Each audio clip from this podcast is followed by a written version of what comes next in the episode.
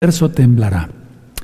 Padre Eterno, un tema tan importante una vez más como esta, recta final 85, permíteme, Abacados, tener la suficiente sabiduría. Igual te pido por mi amado, nuestro amado Roe Luis, para que le des la sabiduría para poder explicar con precisión lo que tú quieres para nosotros, lo que tú tienes para nosotros. En nombre de Yahshua Mashiach, Omen, Beomen. Pueden tomar asiento, voy a pasar de este lado de la mesa, ¿sí? Y vamos a, eh, vamos a hacer esto. Bendito es el nombre de Yahweh. Miren, esta recta final 85 es muy importante porque quiero eh, que nuestro amado Roy Luis ponga la primera diapositiva, les voy a comentar varias cosas. Espera astronómica, dice eh, aquí. En 2025 podría verse un colosal choque entre agujeros negros.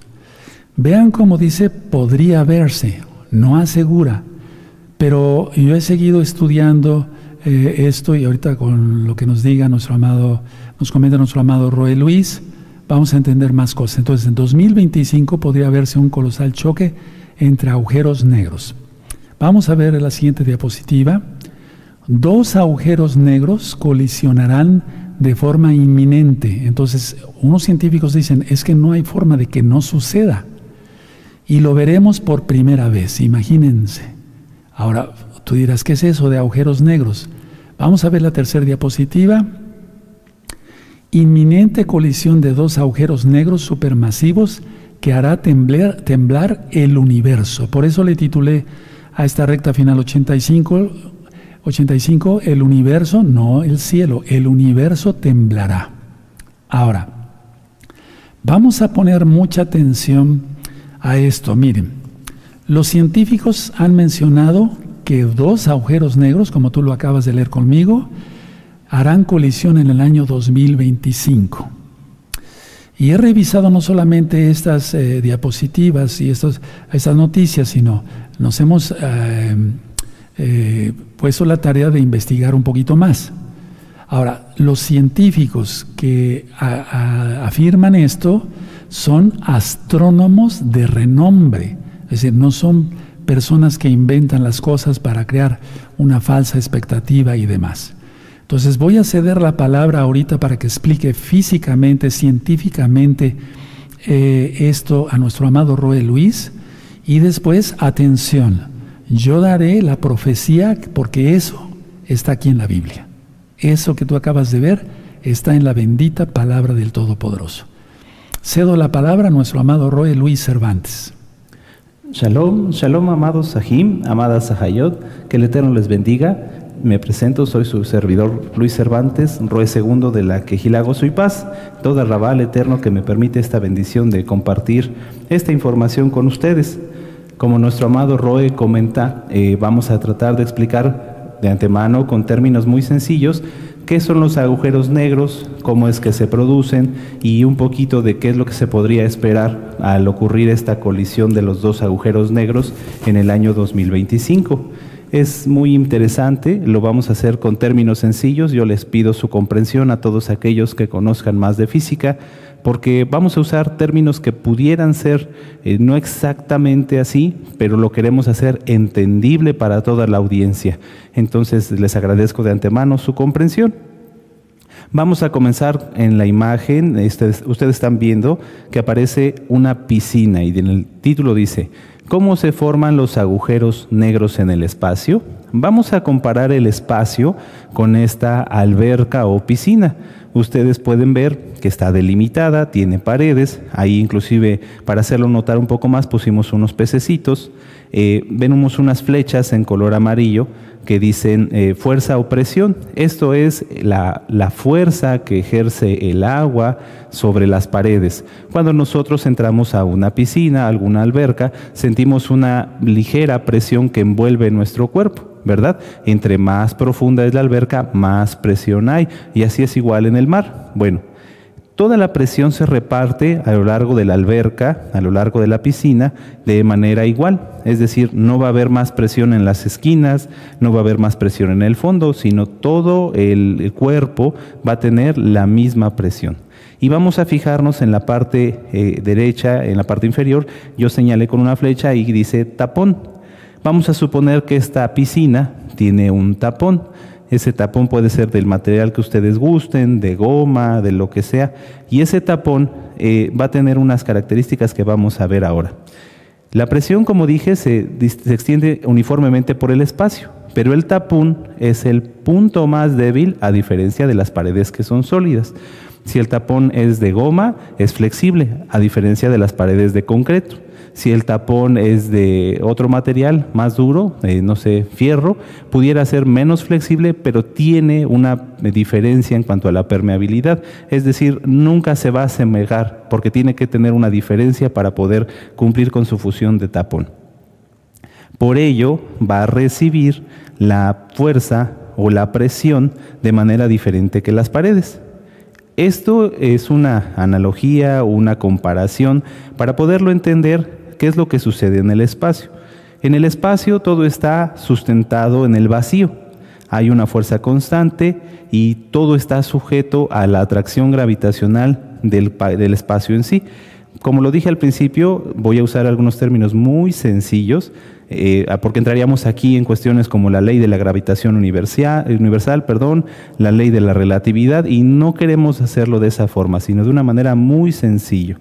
Entonces, ¿Qué pasaría en la alberca, en nuestra alberca, si se rompiera el tapón?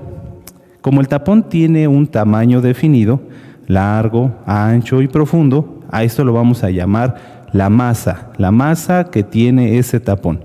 Entre más grande el tapón, más masa contiene. Y entonces, entre más tamaño, tiene más masa y por lo tanto, más cantidad de agua puede pasar a través de él si nosotros lo, quitamos o si se rompiera. ¿Amén? Entonces, ¿qué es, qué es eh, cómo, cómo opera o cómo funciona la masa en el espacio? La masa, como lo dije, dije, hace un momento, depende del tamaño. Aquí vemos en la imagen una comparativa entre el tamaño del Sol y el tamaño de la Tierra y la Luna. Para darnos una idea, el Sol tiene un diámetro de 1.400.000 kilómetros que es decir, tiene 100 veces más el tamaño de la Tierra y por lo tanto tiene una masa, lo voy a decir así nada más, 1.989 por 10 a la treintava potencia, o sea, es muchísimo más, serían 332.946 veces más la masa de la Tierra. ¿Amén? Para que nos demos una idea, aquí pusimos de, ejemplo al inicio un pequeño tapón en una alberca y ahorita ya estamos viendo objetos gigantescos, muchísimo más grandes que la tierra donde nosotros habitamos. Entonces, ¿qué pasa si se compara el Sol con el tapón de alberca? Todas las estrellas envejecen y mueren formando un evento conocido como supernova. Cuando nosotros escuchamos el término supernova, pensamos de inmediato en una explosión gigantesca, que es cuando una eh, estrella muere. Sin embargo, no siempre es así. A veces dentro de las supernovas existen eventos físicos donde la masa no explota, sino que se comprime. Entonces pensemos en el tapón. Si dijéramos que se rompe, lo habitual sería pensar que el tapón se parte en mil pedazos y estos pedazos salen, por así decirlo, volando o salen eh, fuera de donde estaba su lugar. Eso sería una explosión. Pero ¿qué pasaría si fuera tan grande la presión en la alberca que el tapón, en lugar de explotar, se hiciera chiquito, se comprimiera? Si fuera de goma o de corcho, por ejemplo, se comprimiera. ¿Qué pasaría si, si eso sucediera? Bueno, según la ley de la gravitación universal, universal perdón, cuando un cuerpo tiene más masa que otro, hay una atracción. De por sí, entre todos los cuerpos que tienen masa, hay una atracción. Bueno, si nuestro tapón de alberca fuera una masa tan grande como el Sol, ocuparía menos espacio, pero seguiría teniendo esa capacidad o esa cantidad de masa. Entonces, ¿qué es lo que sucedería? Al tener una masa tan grande concentrada, empezaría a atraer todo lo que está a su alrededor. ¿Sí? Aquí vamos a ver una, una fotografía. Por ejemplo, nuestro planeta gira alrededor del Sol. ¿Por qué? Por esta ley de la gravitación universal. Nosotros eh, estamos sujetos a la Tierra. ¿Por qué? Por la atracción gravitacional. Es decir, nuestra masa, su peso, amado Sahim, mi peso, no es mayor al que el de la Tierra, ¿verdad? Entonces, ¿qué es lo que pasa? La Tierra nos atrae hacia ella y al mismo tiempo el Sol nos atrae hacia él. ¿Sí? No es que vayamos eh, precisamente en dirección siempre hacia el Sol. Recuerden que hay otros cuerpos celestes, hay otros planetas, y entonces todo Yahweh lo puso en un perfecto equilibrio para que giraran alrededor, al igual que la galaxia, y que no hubiera una atracción directa. Eh, por así decirlo, aquí entraríamos en otras leyes, pero así es como funciona. Nosotros somos atraídos a la Tierra, pero no atravesamos la Tierra, ¿verdad? No, estamos sustentados. Hasta ahí lo vamos a dejar para que quede muy sencillo. Bueno, en el caso de las estrellas, que, comparamos con nuestro tapón de alberca, la masa es muy grande, mucho, mucho, muy grande. Ya vimos la comparativa de 300 mil veces la masa de la Tierra en el Sol. Pero el Sol es una estrella pequeña. Entonces, cuando una estrella se comprime, forma un agujero negro. Este agujero negro, al igual que el tapón eh, o el hueco que dejaría el tapón de la alberca, succiona todo lo que está a su alrededor. Para que nos demos una, idea de la cantidad de masa que tiene un agujero negro, el más cercano a la Tierra, eh, por así decirlo, tiene 4 millones de soles. Su masa es de 4 millones de soles como el nuestro. Es una cantidad de masa tremenda. Entonces, ¿qué pasa? Cuando esta masa, por ejemplo, de este agujero negro, se comprime, empieza a succionar todo, como el tapón de alberca que se rompió, que se hizo pequeñito, entonces abre un hoyo y empieza a succionar todo. Aquí en la diapositiva vemos, lo voy a señalar, eh, en la parte superior estamos viendo una, permítanme un momento, aquí está, Aquí vemos una ilustración. En la parte de arriba, donde dice última órbita estable, sería donde lo que nosotros conocemos como, el espacio, tal cual. Al comprimirse la, la, masa, entonces empieza a haber un espacio que se llama horizonte de sucesos y finalmente la singularidad. Es un cono donde por la cantidad de masa comprimida, eh, para darnos una idea, si el Sol mide 100 mil kilómetros, esta masa del Sol se comprime hasta 19 kilómetros. Si me doy a entender, es la misma cantidad del Sol, pero hecho en un espacio muy pequeño. Entonces empieza a succionar todo lo que está a su alrededor. Esta succión es tan grande, ahorita lo voy a explicar, que puede destrozar, romper en fragmentos muy pequeños, como lo vemos ahora en esta imagen, una estrella o todo lo que esté a su alrededor como tiene una atracción tan grande, va a empezar a succionar lo que está a su alrededor y por esa misma succión va a empezar a moverse. Es tan grande su capacidad, de succión que lo que hace es desatomizar. Es decir, supongamos que si un planeta está cerca de ese agujero negro, primero va a empezar a romperlo en su estructura, lo va a romper en capas más pequeñas, más pequeñas, más pequeñas, hasta llegar a que sea solamente una hilera de átomos. A esto los científicos lo conocen como espaguetización. Y podría, podría sonar como un poquito de, de risa, pero no lo es. Lo que pasa es que es tan grande la succión que tiene que todos los cuerpos y las estrellas en este caso que son succionadas se vuelven una hilera de átomos nada más. O sea, es totalmente destruido. Inclusive se han hecho algunas teorías donde los átomos mismos son rotos hasta la, cantidad mínima de, materia, un electrón, y esos electrones a su vez y neutrones forman otras nuevas eh, moléculas que se llaman neutrinos, o sea, pierden todas sus, capacidades.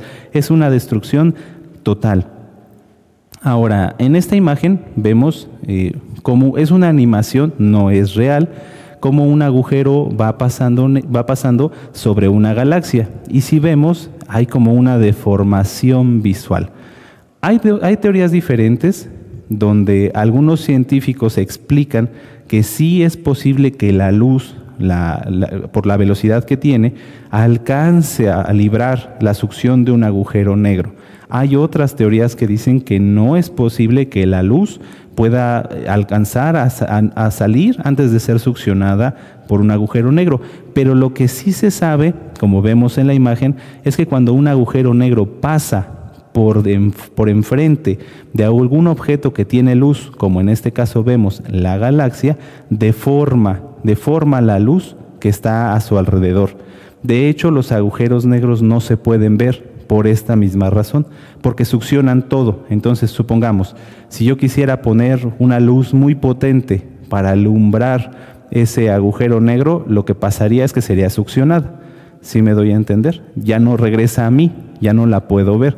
Si pusiéramos, de hecho así fue, el gran telescopio milimétrico que está aquí en un estado muy cercano en Veracruz, si mandara todos sus rayos infrarrojos, infraverdes y ultravioleta, tendría que haber eh, el momento específico para que el agujero negro pasara cerca de un objeto con luz para que pudieran regresar a nosotros. Si no, podrían ser succionadas y no podríamos ver lo que conocemos ahora como agujero negro. De hecho, aquí a continuación les muestro, y con esta diapositiva termino, algunas fotografías que se han hecho de agujeros negros es tan difícil, la teoría existe desde hace muchos años, desde 1900 o algunas desde 1800, principios de los 1900, pero es tan difícil poder capturarlos porque succionan todo a su alrededor que hasta el 2019 y ahora en 2022 los científicos pudieron fotografiarlos. Del lado izquierdo vemos las primeras, las primeras, primeras fotografías que se lograron de un agujero negro que es el agujero más cercano a la Tierra, que está en el centro de la galaxia, no está muy cerca de la Tierra, pero sí en el centro de nuestra galaxia, que se llama Messier 87. Sí, aquí vemos cómo es muy difuso. Nosotros en la imagen anterior veíamos un, un hoyo, voy a decirlo así, un círculo bien enfocado, bien definido, pero realmente lo que se ve es así son imágenes difusas. ¿Por qué?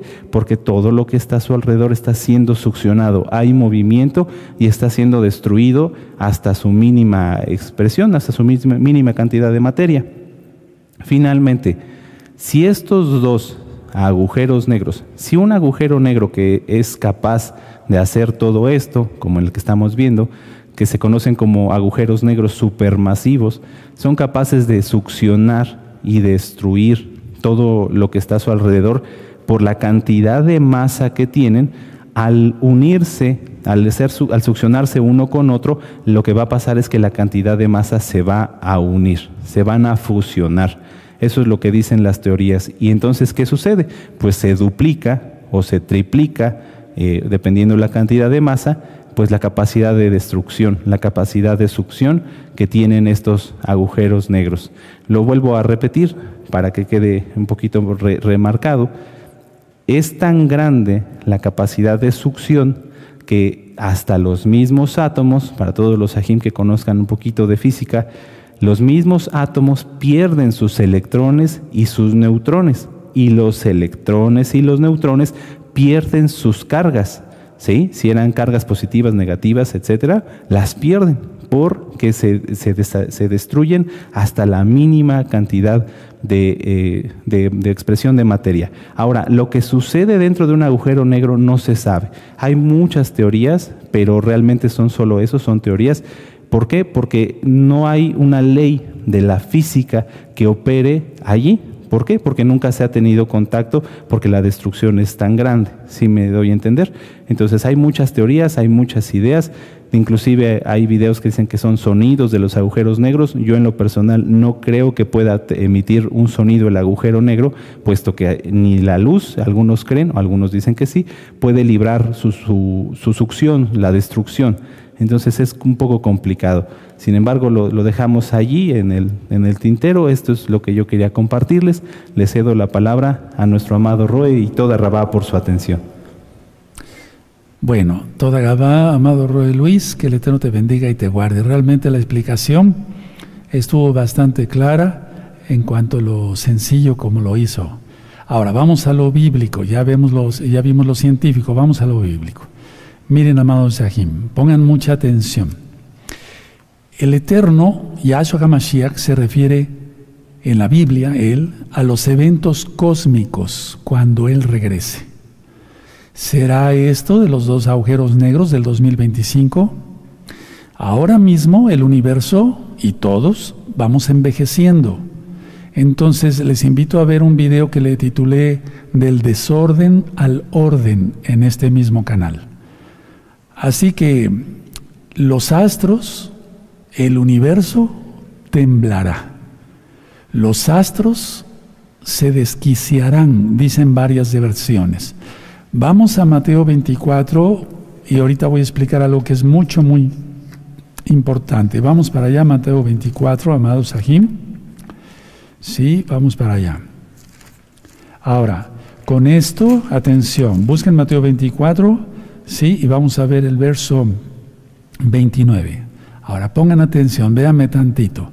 Con esto no estoy diciendo que Yahshua va a regresar en el año 2025, porque no hay una seguridad de que, los, de que, de que viene Yahshua, sí, pero no hay una seguridad que los dos agujeros negros aunque es muy probable, como lo dicen los científicos y científicos serios, como ya lo vimos, eh, colisionen en el 2025, pero podían colisionar un poquito más de tiempo después.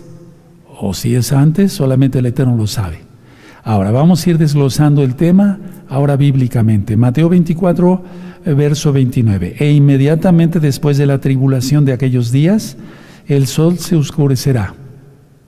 ¿Sí? y la luna no dará su resplandor. Hago un paréntesis, hago un paréntesis muy importante. El próximo 8 de noviembre hay un eclipse, eh, una luna de sangre, pero aquí eh, ya es después de la tribulación, ¿sí? Y las estrellas, dicen, la, la luna no dará su resplandor. Las lunas de sangre son antes de la ira de Yahweh. Cuando la ira de Yahweh pase, la tribulación, digamos, entonces la luna no dará, su resplandor. Ahora, dice, y las estrellas caerán del cielo, subraya ahí, o puedes poner dos agujeros negros, y las potencias de los cielos serán conmovidas. Por eso en algunas versiones dice que los astros eh, van a temblar, el universo va a temblar, los astros se desquiciarán como si estuvieran locos, por así decirlo. Ahora, esto no va a ser la destrucción del sol y de la luna, porque no todavía no son los cielos nuevos y la, y la nueva tierra. Eso sucederá hasta después del milenio. Mucha atención. En el milenio el sol brillará siete veces más. Atención a esto. Y la luna iluminará como el sol ahora, como lo hace ahora. Busquen el video Milenio y también pueden descargar en la página gozoypaz.mx el libro El Milenio, absolutamente gratis en varios idiomas. ¿Sí? Entonces, a ver, repito, todo esto de lo que estamos platicando eh, no es que vaya a desaparecer el sol. Con un agujero, con dos, o sea, la colisión de estos dos agujeros negros, claro, atención, físicamente, científicamente, claro que desaparecería el sol. Pero el Eterno no lo va a permitir que desaparezca el sol.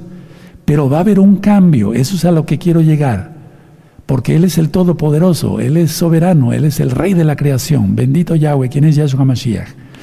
Porque el sol iluminará siete veces más en el milenio. En la, eternidad, ya cuando esté la nueva Jerusalén, ya no habrá sol, ya no habrá mar, ¿sí? La luna tampoco, pero en el milenio todavía sí. Perdón que sea tan repetitivo. A ver, esta colisión no tragará el sol. Va a pasar algo sobrenatural que el Eterno va a hacer, porque Él todo lo hace sobrenatural, son milagros, y el sol va a iluminar siete veces más. ¿Qué es lo que va a suceder científicamente? No lo entendería ni el mejor científico del mundo, ni el mejor físico o astrónomo del mundo. Y la luna va a iluminar como ahora el sol. ¿Se imaginan? Ahora, en algunas versiones dice, que las estrellas caerán y los poderes del cielo en el cielo se estremecerán. Lo estamos leyendo aquí, las potencias de los cielos serán conmovidas, o sea, se van a estremecer. Eso es lo que va a suceder en la venida de Yahshua. Ahora, vamos a Lucas, por favor. Acabamos de leer Mateo 24, 29. Vayan anotando las citas, amados preciosos. Preciosos en el eterno Yahshua Mashiach. Lucas 21. Lucas 21, verso 26. Las rectas finales no son para asustar, son temas que nos están edificando y nos están anunciando que Yahshua viene pronto. Aleluya. Lucas 21, verso 26. ¿Ya lo tienen? Sí. Dice así, desfalleciendo los hombres por el temor y la expectación de las cosas que sobrevendrán en la tierra, porque las potencias de los cielos serán conmovidas, serán estremecidas. Ahora, los llevo a Isaías, vamos para allá, amado Sajín, por favor, vamos al profeta Isaías me pareció muy, muy bien la administración de nuestro amado Roy Luis en cuanto a lo sencillo, pues, para entenderle, ¿verdad? Los que no sabemos tanto de física y demás. Eh, Isaías 13, si no vuelvan a repetir el, el video ya que esté en YouTube. Isaías 13, verso 10. ¿Ya lo tienen? Perfecto. Por lo cual las estrellas de los cielos y los luceros no darán su luz, y el sol se oscurecerá al nacer y la luna no dará su resplandor. ¿A qué, está profetizando aquí el profeta Isaías? Valga la redundancia, la venida de Yahshua. Mateo 24, verso 29, Lucas 21, 26. Eso es lo que está diciendo aquí. Y luego el 11 dice, y castigaré al mundo por su maldad y los impíos por su iniquidad, y haré que cese la arrogancia de los soberbios. ¿Se acuerdan cuando vimos lo del eclipse parcial? Sí, del 25 de octubre o sea, de Mercurio, cuando hablé de que la gente se cree Mercurio, ¿no? Que puede hacer lo que quiera, que puede ir aquí casi volando, ¿no? Entonces, y castigaré al mundo, dice el 11, por su maldad y a los impíos por su iniquidad, y haré que cese la arrogancia, o sea, el orgullo de los soberbios, y abatiré la altivez de los, de los fuertes. Tremendo. Pero vamos a leer el 12. Haré más precioso que el oro fino al varón y más que el oro de Ofir al hombre. O sea, los que realmente van a pasar al milenio, Kadoshim. También pasarán de las naciones, recuerden, si no nada más Israel, sino de las naciones. Pero las naciones irán aprendiendo Torah. 13. Porque haré estremecer los cielos y la tierra se moverá de su lugar en la indignación de Yahweh. Tremendo. De los ejércitos. Y en el día del ardor de su ira. Miren, si el Eterno no hiciera un milagro, que los hace, me refiero, si Eterno no hiciera un milagro cuando los dos agujeros negros colisionen, si es que va a ser en el año 2025, eh, la Tierra también, lógico, desaparecería, porque si desaparecería el Sol, todo el sistema solar desaparecería. La Tierra, todo, todo, todo desaparecería. ¿Sí? Bueno, ahora, mucha atención, hermanos. Nosotros hemos dicho eh, basados en la parábola de Yahshua, que está en Mateo 24, vamos para allá, Mateo 24, y vemos que el tiempo va pasando y estamos un poco confundidos porque el Eterno lo, lo permite así para que estemos vigilantes como las vírgenes de Mateo 25, no como las vírgenes insensatas, sino como las eh, eh, sensatas. Entonces en Mateo 25, Mateo 24, perdón, en el verso 32, ¿sí? Dice, de la higuera aprende la parábola, cuando ya su rama está tierna y brotan las hojas, sabéis que el verano está cerca. Así también vosotros cuando veáis todas estas cosas, conoced que está cerca a las puertas. De cierto os digo que no pasará esta generación hasta que todo esto acontezca. Ahora, aquí el Eterno está hablando de, de la venida de Él y ya en el 35 está hablando en una manera profética, porque Él es el profeta de profetas, cuando venga la eternidad, porque ahí van a pasar el cielo y la tierra. El cielo y la tierra pasarán, pero mis palabras no pasarán. Entonces podemos poner entre el verso 34 y el 35 mil años de diferencia, o sea, de distancia. ¿Sí me doy a entender? ¿Sí? Entonces, del verso 32 al 34 está hablando de que viene, de, que viene Él. En el 35 dice, el cielo y la tierra pasarán.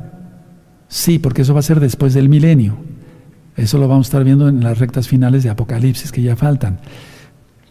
Pero no, no, no está anunciando que en ese día va a suceder eso. No sé si me doy a entender. ¿Verdad? Ahora, vamos al Salmo 96, hermanos, y ahorita les platico más cosas. Bueno, entonces hemos tomado que de la higuera aprende la parábola, atención, hemos tomado como si, eh, hemos tomado que el Eterno eh, dijera, bueno, cuando veáis resurgir a Israel, saber que ya es el tiempo y esa generación no pasará.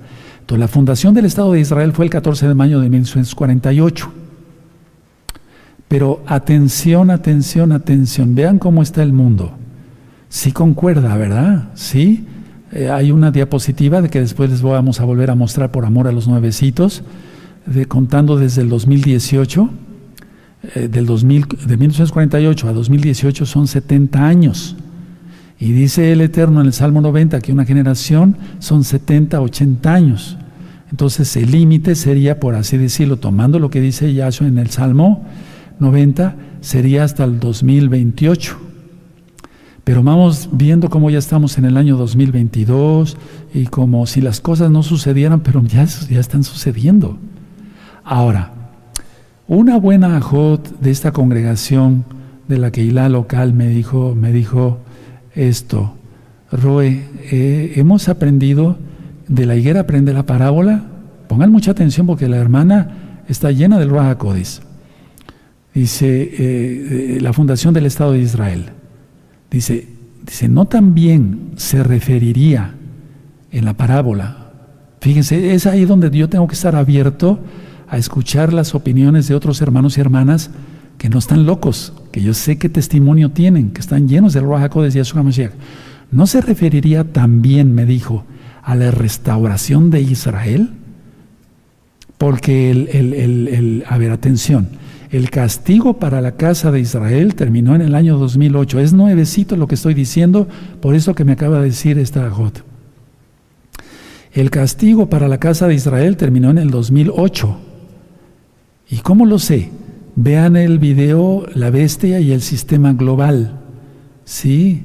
Entonces ahí explico el conteo que hizo, que hicimos, perdón, que hice sobre el profeta Ezequiel cuando Yahshua Mashiach, Yahweh Sebaot le dice, acuéstate tantos, tantos días por la casa de Judá, tantos días por la casa de Israel. ¿Se acuerdan? Vean esos videos, tan interesantes. Ahora, una generación sería mucho entonces contar del 2008 otros 70 años, porque como va el mundo, no, ya no. Pero sí en el sentido de lo que dice esta buena Jot. Pongan mucha atención, miren, hay que estar abiertos. Yo soy el ROE, sé algo, no sé mucho, pero también hay que ser humilde para aprender de otros. Ahora, pongan atención. Si tal vez Yahshua HaMashiach se refería a la restauración del, del Estado de Israel y también a la restauración de Israel en cuanto que regresamos a nuestras raíces. ¿Sí me doy a entender? De que regresamos a nuestras raíces. Esta hermana con todo amor, yo la amo mucho, no está loca. No, no está loca. No, no, no, no, no. no. Entonces, a ver, pero para contar una generación mal desde el 2008 hasta el 2000, eh, perdón, otros 70 años, pues no, como que no, porque el mundo ya está. Pero sí en cuanto, ella no dijo una generación, pero sí en cuanto de esta generación que se está restaurando, no pasará. ¿Cómo vieron esto que dice nuestra Jot? Ella está llena del Ruach Fue bautizada, a mí me consta que fue bautizada, recibió Tevilá en el Ruach Entonces, sea una cosa, u otra, una fecha u otra, estamos ya cerca. Ahora, para nada he dicho que Yahshua va a venir en el 2025, porque la colisión de los dos agujeros negros van a estremecer el universo, va a temblar el universo. Pero no sabemos si en esa, si en esa fecha va a venir Yahshua. Pero de que estamos cerca, estamos muy cerca. ¿Cómo viste? ¿Sentiste la piel de gallina? ¿Eso por emoción? Porque, ¿Por gozo que eres K2? Y si no, a lo mejor sentiste otra cosa porque estás mal, arrepiéntete. Para eso son estas rectas finales. Vamos al Salmo 96. ¿Sí se me entendió lo que quiso decir la Jot? A ver, alguien levante la mano. Perfecto, muy bien. Voy a tomar un poco de agua. Salmo 96.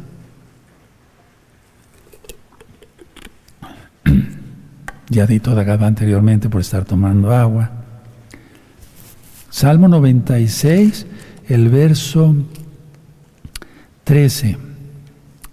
Delante de Yahweh que vino, porque vino a juzgar la tierra, juzgará al mundo con justicia y a los pueblos con su verdad. Ponle ahí, segunda venida. Fíjense cómo la suma de tu palabra es la verdad. Salmo 96. Este tema está, uff, tremendo de fuego. Tienes que compartirlo en las redes sociales, tienes que compartirlo por todos lados. No monetizo los videos, no es para ser famoso, a mí no me interesa nada de eso, no, es para que la gente haga arrepentimiento, para eso el Eterno me llamó. Vamos a Zacarías, entonces ya vieron, Salmo 96, está hablando delante de Yahweh que vino, ya está hablando en tiempo pasado, porque ya vino, pero no ha venido, no sé si me doy a entender, porque vino a juzgar la tierra, Yahshua, quien es Yahweh, juzgará al mundo con justicia, Salmo 67, lo que leímos en la fiesta de Sukkot, y a los pueblos con su verdad, lo que leímos en el Salmo 67, en la gran fiesta de Sukkot que nos gozamos. Ahora vamos a Zacarías, por favor, vamos para allá gozosos todos. Está tremendo todo esto, hermanos. A mí me, me goza, me emociona estudiar la Torah y las profecías y ver lo que está sucediendo ante nuestros propios ojos, hermanos. Uf, eso me pone a mí muy, muy con, más ganas de seguir predicando la palabra y le doy al Eterno toda Gabá porque me presta la vida. Zacarías 12, verso 10. Y derramaré sobre la casa de David y sobre los moradores de Jerusalén espíritu de gracia y de oración y mirarán a mí. ¿Quién es Yahshua? Yahweh. A quien traspasaron. Traspasaron a Yahshua. Fue traspasado por todos los pecados de todos, incluyendo los míos, y llorarán como se llora por hijo unigénito, afligenso por, el, por él como que se aflige por el primogénito. Tremendo, ¿verdad? Vamos a Romanos 11. Aleluya. Romanos 11, verso 26. ¿Ya lo tienen? Búsquenlo. Los espero. Bendito es el abacados que viene Romanos 11, 26. Y luego todo Israel será salvo, el que se arrepienta. Como está escrito, vendrá de Sion el libertador, que apartará de Jacob la impiedad, y este será mi pacto con ellos cuando yo quite sus pecados. Aleluya. Es cuando viene Yahshua, eso ya lo medicé en varias rectas finales. En mismo Jerusalén se arrepentirán muchos Yehudim, muchos hermanos de la amada casa de Judá. Ahora, en Hechos, vamos al libro de los Hechos, en el capítulo 3 que es a lo que se refiere nuestra Jod. Sí. Hechos 3:21. ¿Ya lo tienen? Sí. A quien de, cierto es necesario que el cielo retenga. Ponle ahí retenga en tu Biblia porque la mujer dice reciba. No, pero él ya está en los cielos, en los Shemai. Retenga hasta los tiempos de la restauración de todas las cosas, de que habló Elohim por boca de sus santos profetas que han sido desde tiempo antiguo entonces es la restauración de Israel. Aleluya, bendito es Yahshua Mashiach. Y ya está el Estado de Israel desde 1948. Ahora vamos a Mateo 26, por favor. Vamos a Mateo 26. O sea que la restauración ya está en pleno. Miren, yo empecé a ministrar Torah, no tiene muchos años, pero han sido muy intensos. Desde el año 2020, 2026, 2006 no, estoy bien o mal. A ver, alguien corrígeme. 2006, sí, 2006. Estoy en lo correcto. Bueno, Torah. Desde el 2006, aunque precariamente empezamos a guardar Pesach, Shavuot, Sukkot. Digo precariamente porque no entendía yo muchas cosas y estaba yo informándome, etc. Bueno, pero yo recuerdo que les comenté hace muchos años, si no lo van a oír los nuevecitos, las nuevecitas, que yo le dije al Eterno, cuando yo me convertí a Yahshua, le dije, Padre, tantos años de mi vida perdidos, bueno, no fui un perverso de andar por acá, por allá con mil mujeres y demás, no fui borracho ni fumador, etc. No, no, pero la, idea es esta, que, que fui, fui pecador, todos fuimos pecadores. Les decía yo, permíteme, Padre, hacer en pocos años. Y ahora sí le dije, fíjense cómo toma la palabra, permíteme hacer en pocos años lo que no hice en tantos años. Y mire, me lo permitió. Porque cuántos años de 2006 para acá, 13, 14, 15 años, no sé, pero ha habido mucho fruto para gloria de Yahshua Mashiach. Muchos han apostatado, pero muchos siguen. Y tú que eres nuevecito, aleluya. Y tú que eres nuevecita, aleluya. Bueno, Romanos, les dije, perdón, Romanos, ¿o en cuál nos quedamos? Ya vimos Romanos, no, ya vimos Romanos. Ahora vamos a Mateo 26, verso 64. Así me pasa cuando me, uf, me emociono, sí. Mateo 26, verso 64. Yahshua le dijo, tú lo has dicho, y además os digo que desde ahora veréis al Hijo del Hombre sentado a la diestra del poder de Yahweh, porque Yahweh es espíritu, y viniendo en las nubes del cielo. Eso fue lo último que les dijo al sumo Cohen y a los demás. Entonces, esto de los dos agujeros negros es que el cielo va a temblar, el universo, perdón, va a temblar. Pero recuerde que no estoy diciendo que en el año 2025 viene Yahshua. Recuerden que el sol no va a ser total, no va a ser destruido, pero va a haber un milagro ahí, porque el cielo va a alumbrar siete veces más y la luna como el sol ahora lo hace. Otras versiones dice, los poderes de los cielos serán zarandeados, como cuando se zarandea algo, ¿no? Eh, otras versiones dice, el cielo será sacudido, la fuerza de los cielos temblará, las potencias de los cielos serán derribadas. Bendito Yahshua HaMashiach.